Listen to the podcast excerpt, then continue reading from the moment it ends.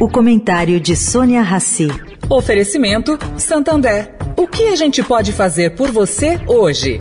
Olha, gente, eu ouvi a opinião de José Pastore, que no Brasil é um dos maiores especialistas em direito trabalhista.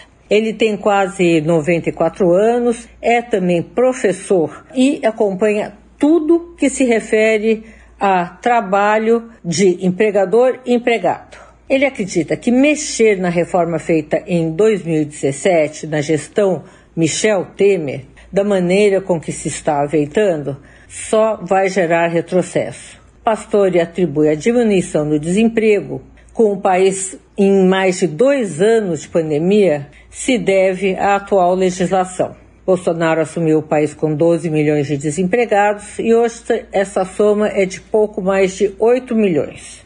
A reforma, segundo ele, deu mais liberdade para negociações entre trabalhadores e empregadores, definiu condições para trabalho intermitente, simplificou o trabalho terceirizado, acabou com o imposto sindical, reduziu o espaço considerado aí por empresas para uma enxurrada de ações trabalhistas injustificáveis, entre outras coisas.